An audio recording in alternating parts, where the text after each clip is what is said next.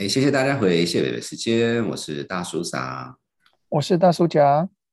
呀，我们这一集呢很有趣，我们呃就说大家肯定都知道，大叔有个特色就是交友复杂，所以呢我们特别邀请到这个那个呃 Malcolm Davis，呃他是澳洲军事专家，他现在在一个单位叫做 ASPISB，呃就是他是一个。智库，然后他的专长，他很多专长里面，其中一个是专门讨论到所谓太空，呃，那太太空里面就包括工业啊、商业啦、军事啊、政治等等这样子。那那当然，这个阿北小时候对当太空人是是是是有是有是有想法的。所以，anyway，那那个嗯，毛肯他现在当然是在澳洲，然后。在之前呢，他在德国、在英国，呃，都是专门是这一方面做了很多的，呃，这个不只是学习，然后也做了很多研究。那他自己从一个学术的角度，他专门就是在讲战略跟那个国家之间的一些关系的研究。所以呢，那个大暑假，呃，我们我们这边要请听众呃注意听什么东西呢？我觉得未来那个越来越像好莱坞的当初的星际大战，所以呃，过去都常常有种种原因是呃，未来都很远，但是最近这几年呃，全世界大家在致力于太空的，不管是探索或者是呃其他种种活动，呃，因为它的那个呃制作的成本都大幅的减少，所以。很希望大家能够听听说其他的国家现在都在做什么，那我们就直接进入节目喽。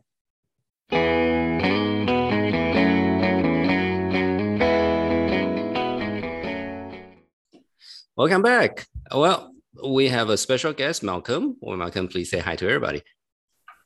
Hi, it's Dr. Malcolm Davis. Uh, I'm a senior analyst in uh, Defence Strategy and Capability with the Australian Strategic Policy Institute in Canberra.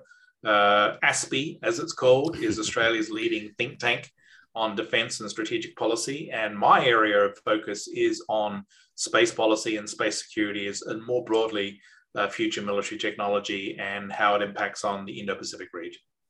Right. Great. Well, as always, it's it's it's great to have you on the show. Uh, you know, being the space expert, uh, we kind of jump right into the, the the question. I mean, I think in the old days, uh, when we think of NASA's and other agencies, you know, it costs billions and billions and decades to to do anything interesting. What has changed? Uh, but like, is is it something that Australia is doing? Is it something that Taiwan should be thinking about? Well, when you look at where space is now and you compare it back to the days of the Apollo moon program, or even the shuttle program in the 80s and the 90s. Mm-hmm. Um, I think you'll see a fundamental change in the global space sector. Mm-hmm. A lot of people call this Space 2.0. Um, space 1.0 obviously is the old style of mm-hmm. government run space agencies like NASA and the European Space Agency and so forth, doing mm-hmm. big projects that you know costing hundreds of billions of dollars to get people to the moon. Mm-hmm. Um, Space 2.0 is where the commercial sector leads. Mm-hmm. It's where mm-hmm. private sector goes, mm-hmm. and so you think immediately of SpaceX and Blue Origin and other companies mm-hmm. that are doing interesting things with space capabilities. And I think what you're seeing, that the, the key trends are in this transition, is uh, space is getting cheaper to mm-hmm. access and utilize for a mm-hmm. broader mm-hmm. range of purposes mm-hmm. and for a broader range of actors. Mm-hmm. So space is no longer just controlled by the major superpowers. You know, a lot of smaller states, middle powers, small powers, even non-state actors and commercial actors are now key players in space. Mm-hmm. Uh, because it's becoming cheaper, there's more of an opportunity. So space is becoming democratized, is a good way to put it. Um, and uh, that's really significant because suddenly we have the opportunity where the commercial sector can really lead and innovate whilst the government space agencies kind of follow behind. Um, a classic example of this is you know, SpaceX uh, flying, uh, planning to fly their Starship reusable launch vehicle, mm-hmm. uh, which will, once perfected, will launch for about $2 million per launch uh, and be fully reusable and fly every day um, and deliver 150, 150 tons of payload into low Earth orbit. In comparison, the Space 1.0 approach with NASA, with, with the Space Launch System, is going to cost $2 billion to, to launch, mm-hmm. will launch once per year mm-hmm. and put the same amount of payload into space, but be fully expendable. In other words, it's not reusable at all. Mm-hmm. mm-hmm. So, two fundamentally different mindsets, two fundamentally different business models uh, uh based on how new technology is being used. And mm-hmm. this is really where space is going. Going. It's no longer like it was in the Apollo days. It's now the commercial sectors. It's the, Elon Musk's and the mm-hmm. Jeff Bezos and others that are really leading. And that's opening up space for a broader range of, of, of customers, but also a broader range of users, including countries like Australia and Taiwan. Mm-hmm. What can you tell us uh, what the path Australia has taken, and perhaps even South Korea? Just give us a sense of what other sort of middle power or smaller uh, powers or even non-state actors are doing? Yeah, well, it's very interesting. When I first joined ASPI in 2016, and I said to them, look, my area is space. I want to research on space policy and space security. They said, you know, great, that sounds fantastic, go to it. So I went up to defense mm-hmm. and started speaking to them about space. And the mindset was, why do we need to talk about that? The Americans give us everything we need. Okay. what? Um, and now that was in 2016. Mm-hmm. It's now 2021. The mindset has fundamentally changed mm-hmm. for a number of reasons. Firstly, I think in 2017, 2018, Australia started to realize the importance of Space 2.0. They mm-hmm. realized they too could be a player in the global space sector mm-hmm. that you know is currently worth hundreds of billions of dollars and is likely to become a four trillion dollar sector mm-hmm. in mm-hmm. 2030. Ooh, wow. They Coming too up. could be a player in mm-hmm. that big sector right. without breaking the budget because right. of Space right. 2.0. Right. And so you saw in 2017 at the International Astronautical Congress in Adelaide the announcement of the formation of an Australian space agency. That space agency was established in 2018. Mm-hmm. You saw a, an Australian commercial space sector that went from a few small companies uh, to now hundreds of, of significant companies all mm-hmm. doing things to the point whereby you have companies, for example, like Gilmour Space Technology mm-hmm. on the Gold Coast in Queensland, building rockets mm-hmm. to launch Australian satellites on Australian launch vehicles from Australian launch sites mm-hmm. on a regular mm-hmm. basis. Mm-hmm. You compare that change where we are now with rockets being developed, launch sites being built, satellites being built, you compare that mm-hmm. to a few few years ago where the mindset was, why do we need to talk about this? The Americans give us everything. Mm-hmm. Right. So there, has been a fundamental shift in thinking in right. Australia on space. We recognize how mm-hmm. important it is. Mm-hmm. We recognize that we can access it. We can do space mm-hmm. without you know horrendous cost, uh, and we can be a key player. And I think that South Korea is doing the same thing. Uh, mm-hmm. South Korea's commercial space sector is really taking off in the same way. And when you look around the world, you see other countries doing the same thing. Mm-hmm. So, really, it's that fundamental shift from space 1.0 mm-hmm. to space 2.0 mm-hmm. that's mm-hmm. underway. There's a further step out in the future called Space 3.0, which I'm happy to get into, mm-hmm. which is even more exciting, but we're yet to get to that point. Right.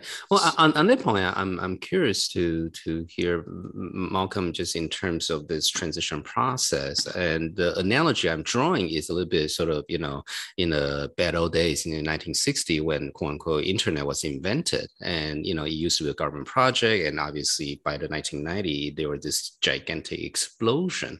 Uh, but if you look at a policy level, level, you know, as, as you said, you know, 1.2, 2.0, it went from government led to private sector led, but there's a lot of policy that need to be changed. So, so, so what needs to be changed uh, when it comes to the space side?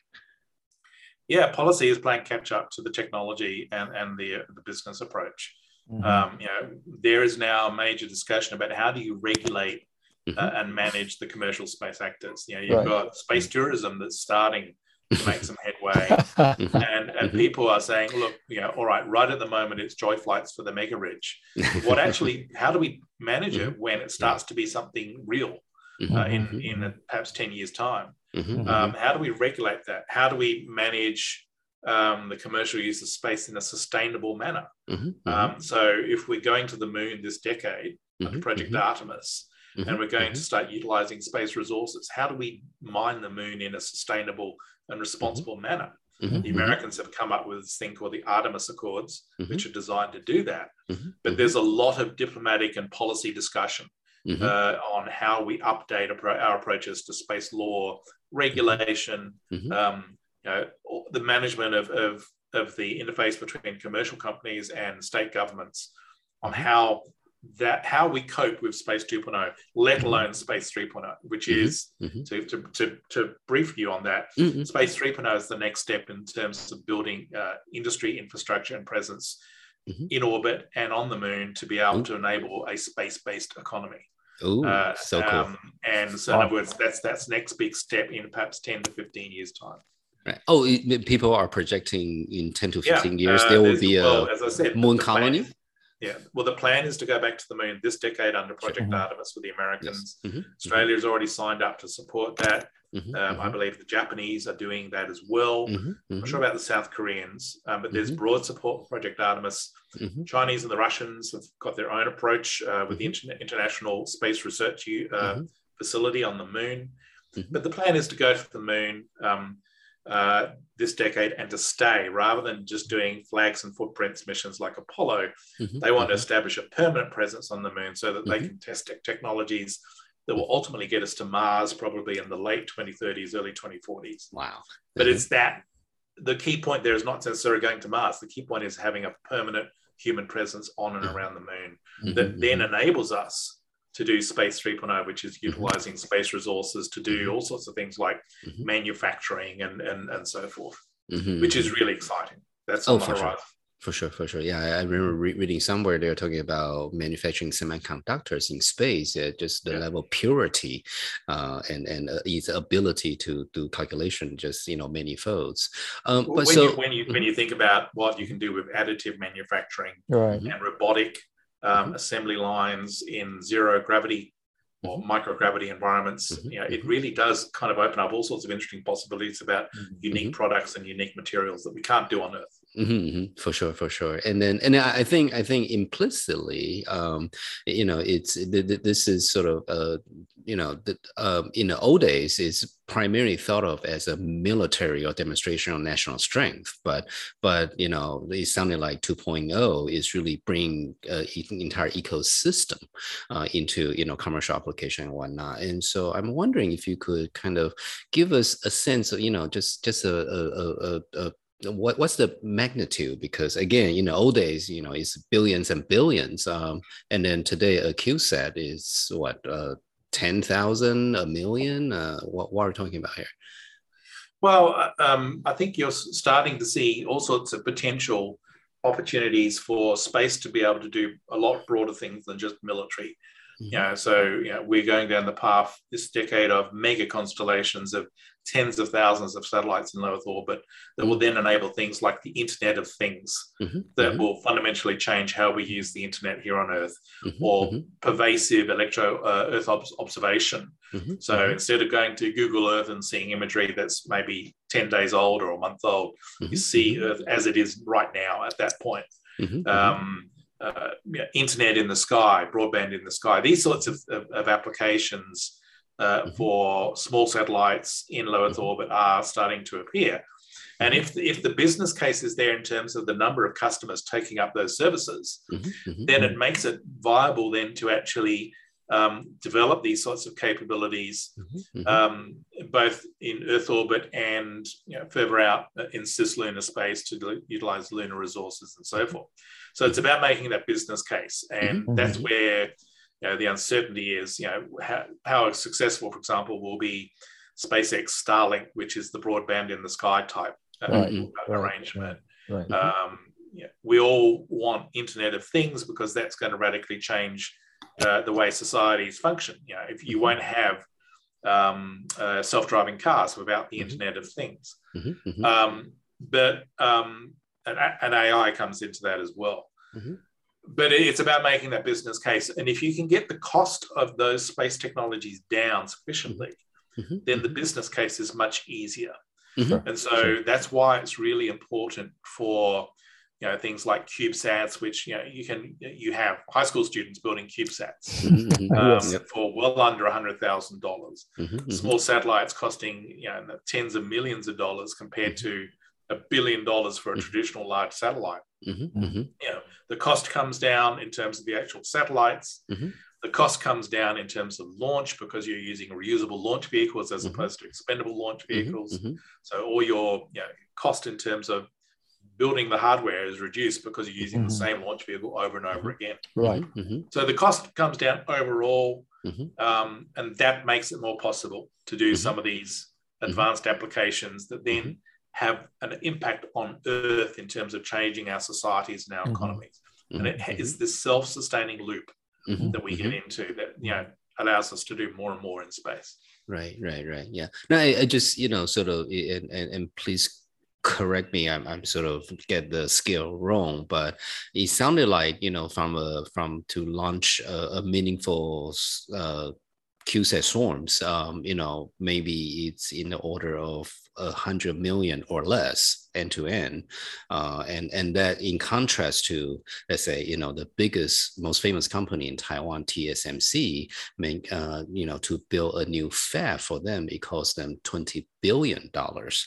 Um, so so I mean you know it, this is this is something that's imaginable as opposed to before it's like nah, nah that's just not going to happen you know um, but but you know you I, had, a, mm, you had mm-hmm. an indian launch mm-hmm. vehicle a couple of years back that put up 120 cubesats in one launch oh, okay oh, mm-hmm. um, you with spacex starship which is their big reusable launch vehicle mm-hmm. supposedly that can put 150 tons of payload into low earth orbit for the cost of $2 million per launch. Okay. Oh. 2 million, not 2 billion, $2 million per launch. Mm-hmm. Wow. So if you could put, you know, 150 tons worth of CubeSats on a mm-hmm. single Starship at mm-hmm. $2 million per launch, and mm-hmm. let's say it cost you under a million dollars to build each CubeSat, you're getting mm-hmm. some idea of how much it's going to cost in the future to right. be able to deploy these things. Right.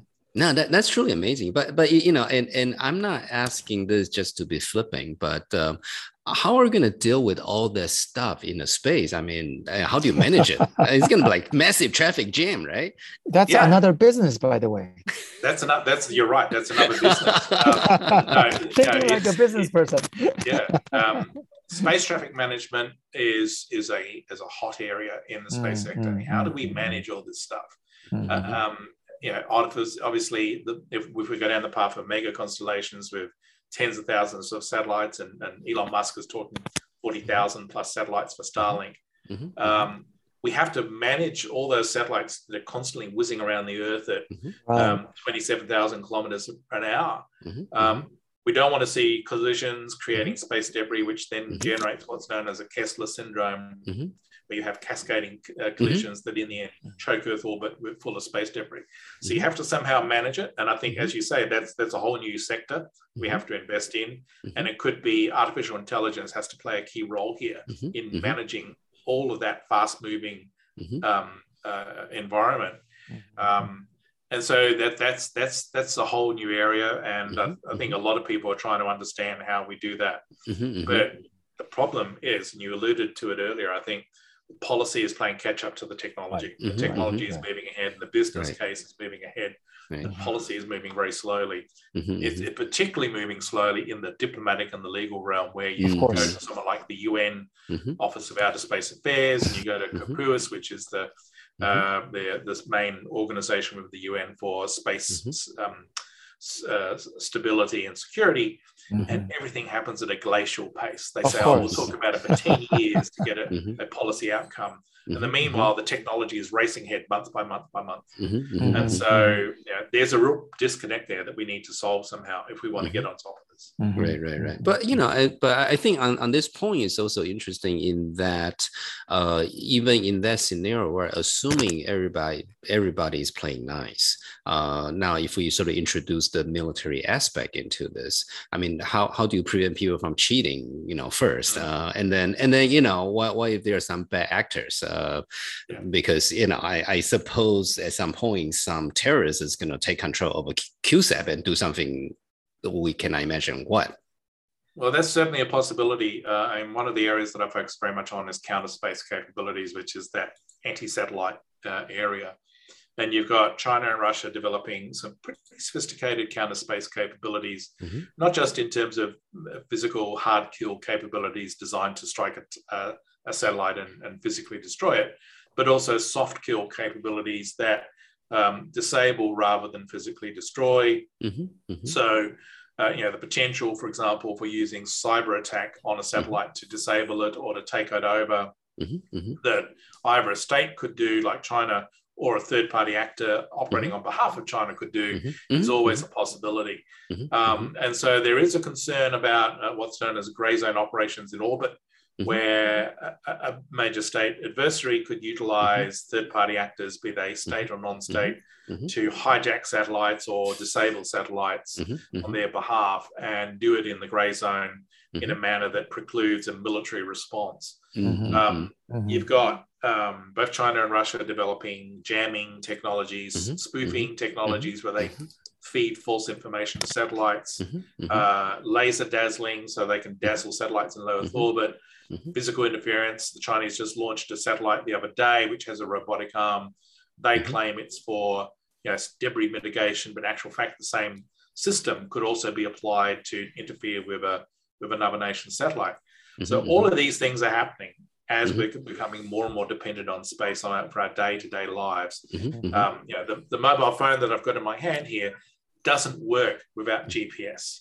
Mm-hmm. So if, if, the Chinese can somehow take down GPS, then all our mobile phones are just useless hunks of Sure, sure, sure, sure. Right, right, so right. this is really mm-hmm. critical. How do we mm-hmm. protect space? How do we defend it against um, aggression?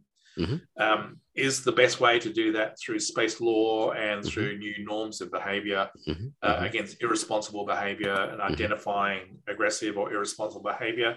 Mm-hmm. Or do we need to complement those laws with some sort of space deterrence Mm-hmm. whereby mm-hmm. we can defend our satellites or we can respond against a threat if it mm-hmm. emerges? And these are very critical issues that we need to deal with very urgently. Mm-hmm, sure, right. and, and and because the heavy investment um, it's it's a natural target for any sort of asymmetrical attack. I mean, the, the for the lack of a better word, the return on capital or return on investment for these kind of attacks is human, you know, humongous, right? So, yeah. So um, you know, it's sort of a prime target, if you will, much like internet. I, I urge your readers to have a look at a, a paper by the Center for Strategic and International Studies in Washington D.C. called "Defense Against the Dark Arts in Space." Um, oh, uh, we'll, we'll put it on the show note. um, which looks at that whole issue of the gray zone in orbit and how mm-hmm. you respond if one of your satellites just goes dead and you can't really attribute it to enemy action, but mm-hmm. it could mm-hmm. be enemy action. Mm-hmm. Uh, mm-hmm. There's a you know there's all sorts of issues there associated with insurance. Mm-hmm. Uh, you know how do you protect a commercial company from loss if their satellite goes dead and you're not sure was it hit by a piece of space debris? Mm-hmm. Was it mm-hmm. deliberately interfered with by a by an ASAT or, mm-hmm. or a cyber attack, mm-hmm. or did mm-hmm. it did it just fail? Uh, mm-hmm. and it's that uncertainty that I think um, you know is important. But yeah, it's it, the, the the potential I think for an adversary to utilize counter space capabilities prior to or at the outset of a military conflict to disable our key military systems to effectively mm-hmm. leave us deaf, dumb, and blind in space is very real. Uh, sure. And I would fully mm-hmm. expect it in the next war. Mm-hmm. The 1st mm-hmm. shots will be fired in space rather than here on Earth.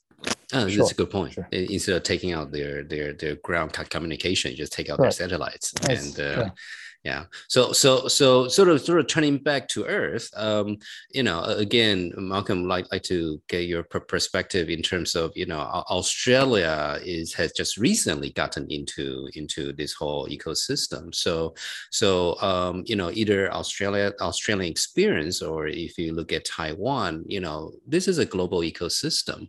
Like how, how do you find your niche? Uh, you know like well we, we can't do everything right? You know so yeah Mm-hmm.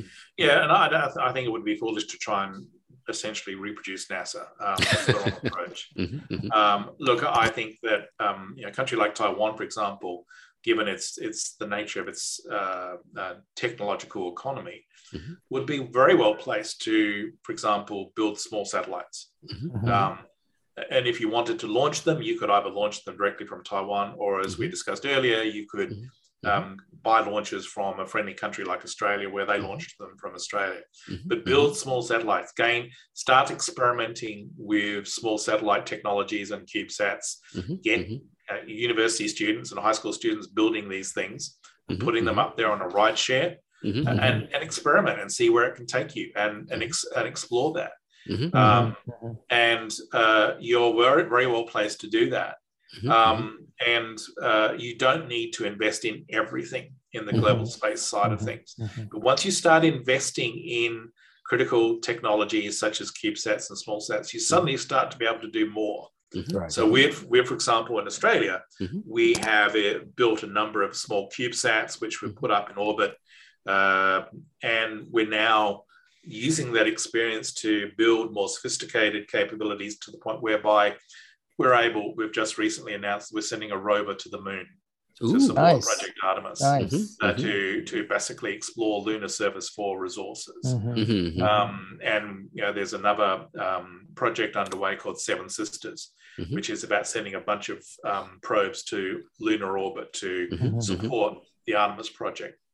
So these sorts of things can be done if you start down a certain path of, of investing in areas that you know you're good at. Mhm, And in mhm. this case of Taiwan, it's it's you know the electronics and microelectronic components and semiconductors. You Mhm. invest in those areas, and that leads you to other areas without necessarily trying to do everything at once. Mm-hmm. Right. Now, that definitely makes sense. Uh, but you know, uh, uh, uh, along the same thought, um, again, having having been ahead of us here in Taiwan, I mean, what what would be sort of milestones that civilians like me would say, "Oh yeah, we actually, you know, we were able to do this." Well, I mean, I would I would start by by deploying satellites into orbit, um, Mhm, mhm. getting some satellites up there, Mhm, uh, so that they can then support Taiwan's needs. And Mhm. obviously, if we're talking about low Earth orbit, you, it won't just be one; it'll be a series of satellites, so that there's a you know, continuous coverage of Taiwan's maritime approaches or its Sure. airspace or what have you. Right. Right. Um, Mhm. But you could build, say, ten CubeSats, or Mhm. uh, or say four or five smaller sat small sats Mhm, uh, place them on a launch uh, by a friendly par- party. So it could be Australia, it could be Japan, it could be India, or what have you, Mhm. uh, and get them up there. And then Taiwan is is making clear inroads in space, um, and that would be a really useful, I think, step for Taiwan to actually do without Mhm. Spending huge amounts of money on trying to say, all right, we're going to launch our own satellites or we're going to have our own astronauts. I mean, Australia is not even looking at astronauts for a number a number of more years. So Mhm, mhm, you've got to start small. That's the thing. mhm, mhm. Oh, oh, wait. So sorry. So is Australia thinking about sending a human into space? I mean, you know, sort of independently.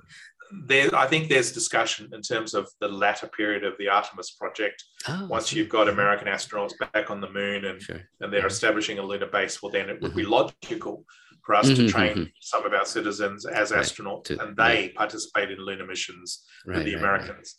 But the key Mhm, thing mhm. is we want them to be uh, participating as Australians, not Right. as American citizens, because previously you had to become an American citizen to fly in Right. space. I understand. I understand. We don't want that. We want Australian astronauts right. on the lunar surface with Aussie Mhm. flags on their spacesuits. Absolutely. That'd be very cool. It's it's it, one one of the really inspiring thing for me as as a as a true geek is when Captain Kirk uh, went on Earth. I, I was I was very happy for that. Oh, the Blue Origin flight, yes. That's right, indeed, indeed. So, so we're coming almost to an end of our program here. If, if I may just summarize, being a good student that I am, so your advice to uh, people in Taiwan would be start out small, get the kids interested, let in the uh, private sector for the commercial applications, and look for good partners. Absolutely. Let the let the private sector lead. Don't uh, have it a government top-down run program. Get some of Taiwan's best and brightest commercial actors and private sector actors in. Say, okay, here's what we want you to do. We want you to build some satellites and do something really amazing with them, um, and get young people involved from the outset. So, in other words, get some of Taiwan's um, sharp young university students and high school students involved from the outset in that project, you know, even including designing and building these things. Mhm, mhm. We have we have you know sort of high school students being involved in designing CubeSats. Okay, Mhm, um, and and let the private sector lead. Um, obviously, have a space agency. um, mm-hmm. that, that, kind of oversees it, but doesn't right. Smother it with the dead hand of overregulation. um, and you know, and that's how you make progress. Get right. runs on the board quickly. Great, mm-hmm. wonderful. Great. Great. Well, very much appreciate Malcolm coming on the show today. We really learned. I think I think that this is an area that a lot of people are interested in, and and again, you know, knowing it doesn't cost that much money, uh, that that's definitely something that that we should we should have more conversation on. So again, thank you for your time, and uh, you know, we'll we'll be back after after the. Thank you. Bye bye. Thank you.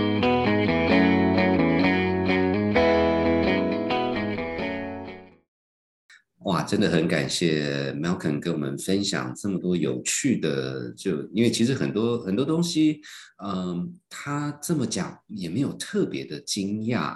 可是当他一个很有系统的分析，就是从这个他所谓的 Space 一点零到今天的 Space 二点零，那我觉得这里面最有感觉的就是，呃，美国太空总署，呃。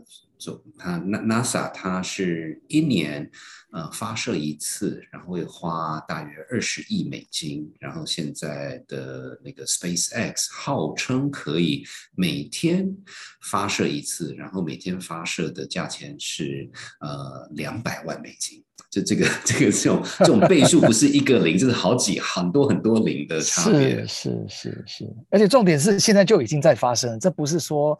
呃，某些专家在在预测未来，说啊，未来就会很便宜，或者是未来会常常发射，现在已经在发生了。是是是，对我觉得，呃。当然啊，就是说从从大市场角度，因为我我就是所谓的 geek，呃，那所以想当年，如果大家真的够老的话，就知道所谓的这个互联网 Internet，呃，当初也是其实是美国军方哦，就是美国政府里面的，然后它就是，可是等到它变成是够便宜、够多的时候，呃，就不是只有军方在用，而是各种奇奇怪怪想得到、想不到的啊，都有。在用 Internet，所以感觉上那个 Space 二点零啊，这个太空二点零的这件事情也是嗯很快速的进入类似的状况这样子，所以我们才会看到呃所谓的 Space Tourism 啊，就说这个去当个当个游客 去看个热闹啊，就说。就说，就说这这件事情当然不是那么便宜啦，可是至少是可以想象了。以前是说，哦，那我要去，我要去考 NASA 的太空人，八字没一撇儿。你知道吗？现在当足够多有钱人或是有资源的人能够上太空作为太空呃旅游，或者是去当观光客的话，那接下来的问题就开始。啊，其实问题已经发生，就是说足够的人在那里挤的时候，就那那规则到底是什么？就是说谁能上去？那个你跟跟跟跟上呃航天一样嘛，就是说，哎，突然那个早期人类开始在飞飞机的时候，当飞机已经是绝大部分或是一小撮人能够是上太上天空的时候，那美国的 FAA 就要出来制定规则啊。那那个。哎，最近俄罗斯是发的发生了什么事情？那个让大叔长要不要稍微解释一下？嗯，是是是，就像那个大叔讲的，就是游戏规则这件事情，因为呃，这是一个全新的领域，然后呃，这个就不是美国说的算，也不是任何。单一国家说的算，那这件事情就会比较麻烦。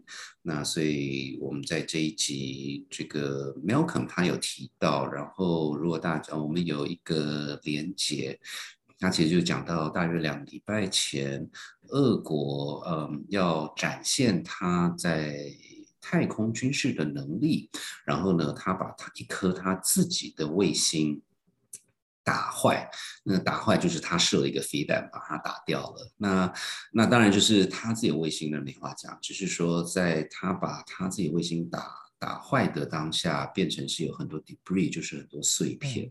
那这个碎片因为在太空它绕来绕去，所以这个碎片开始就是会撞到别人家的卫星，包括这个 ISS International Space Station 啊。那这件事情搞得挺大的，因为这个差一点就就就会把 ISS 毁了。而且最妙的是，IS ISS 里面它固定成员好像是六个人，然后其中有两个也是那个俄国的太空人，所以就这整个是很复杂。那当然就是还是回到回到这个嗯刚才讲的，就是我们还是以 Internet 作为一个例子。就当他还是在美国的时候，大家反正游戏规则还比较好瞧。现在全世界啊，你若是网络还是怎么样，中国有中国玩法，美国有美国玩法，欧洲有他们的想法。那所以现在，呃，Malcolm 也一直在提醒说，现在比较大的问题是国家与国家之间，还有政府跟商业团体之间的一些一些互动。哦，那你到底可不可以打自己的卫星？还是你要怎么通知？还是说你如果你的卫星出了什么事情，或者是你的卫星被攻击了？哦，那这些东西就是说，不管是从法律，不管是从一个习惯上，这个这个将是未来在这个所谓的太空二点零里面一个嗯很大的话题。因为这个东西没有讲清楚的话，这个游戏规则没有讲清楚的话，就很容易擦枪走火。是啊，这个行为规范，呃，大家要讲清楚。然后，啊，第一个要讲清楚啦。第二就是说，那就是未来会不会有一个大家都能够接受的，就是有些国家想要走自己的路，那它是不是能够被归归纳进来啊？那这个就我们等着瞧吧。是是是是，对，所以最最对这件事情，Malcolm 写了一一一个还蛮长的分析，我觉得在我们脸书上网页也有连接，也很就是说，如果大家对这个话题有兴趣，很很很很鼓励大家去看看，就是他从一个一个一个智库的角度怎么看这件事情，还有一点小小深度，因为里面有些字我看不太懂。有没有查字典？呃，当然当然当然，这幸好幸好有 Google。呃，是是是。那我想最最后一个点。我我觉得也是很有趣，就说，呃，那个时候找 Malcolm，其中有一个原因是因为他是呃代表澳洲的立场。那其实我想大家也都知道，这段时间我们一很多节目其实是，就说呃。话题重要有趣之外，我们都还是很希望从一个所谓的中型国家，例如台湾的角度来看这件事情。那所以就说，我们如果去找美国专家，是美美国有美国的 能耐。那可是当我们听一个这个澳澳洲专家的时候，因为澳洲其实很多地方跟台湾就是比较属于所谓的中型国家的概念嘛。那我觉得听了 Malcolm 讲了之后，也是有点小小感动。他说，呃。他就是他，他的点比较是说，这个你要现在去搞那个太空二点零，那个就是几百万、几千万美金就搞得定的。那当然了，我个人我是没这个钱嘛，啊，可是你想想看，那个台积电盖一个厂都是从十。呃，不是，是一百亿美金起跳，是是是啊。那所以，所以当台积电是一百亿美金起跳的时候，你就花个一千万美金就能够射好几颗那个卫星。这个在在台湾，从台湾角度就可以射好几颗卫星上去。这个这个好好励志啊！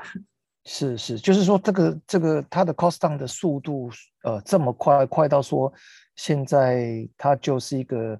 例如台湾的 size 或者澳洲 size 的国家就可以开始在考虑说，它如何在下一个阶段啊，二点零，甚至在往后推，呃的这个太空竞赛里面，我们应该怎么样去定位自己？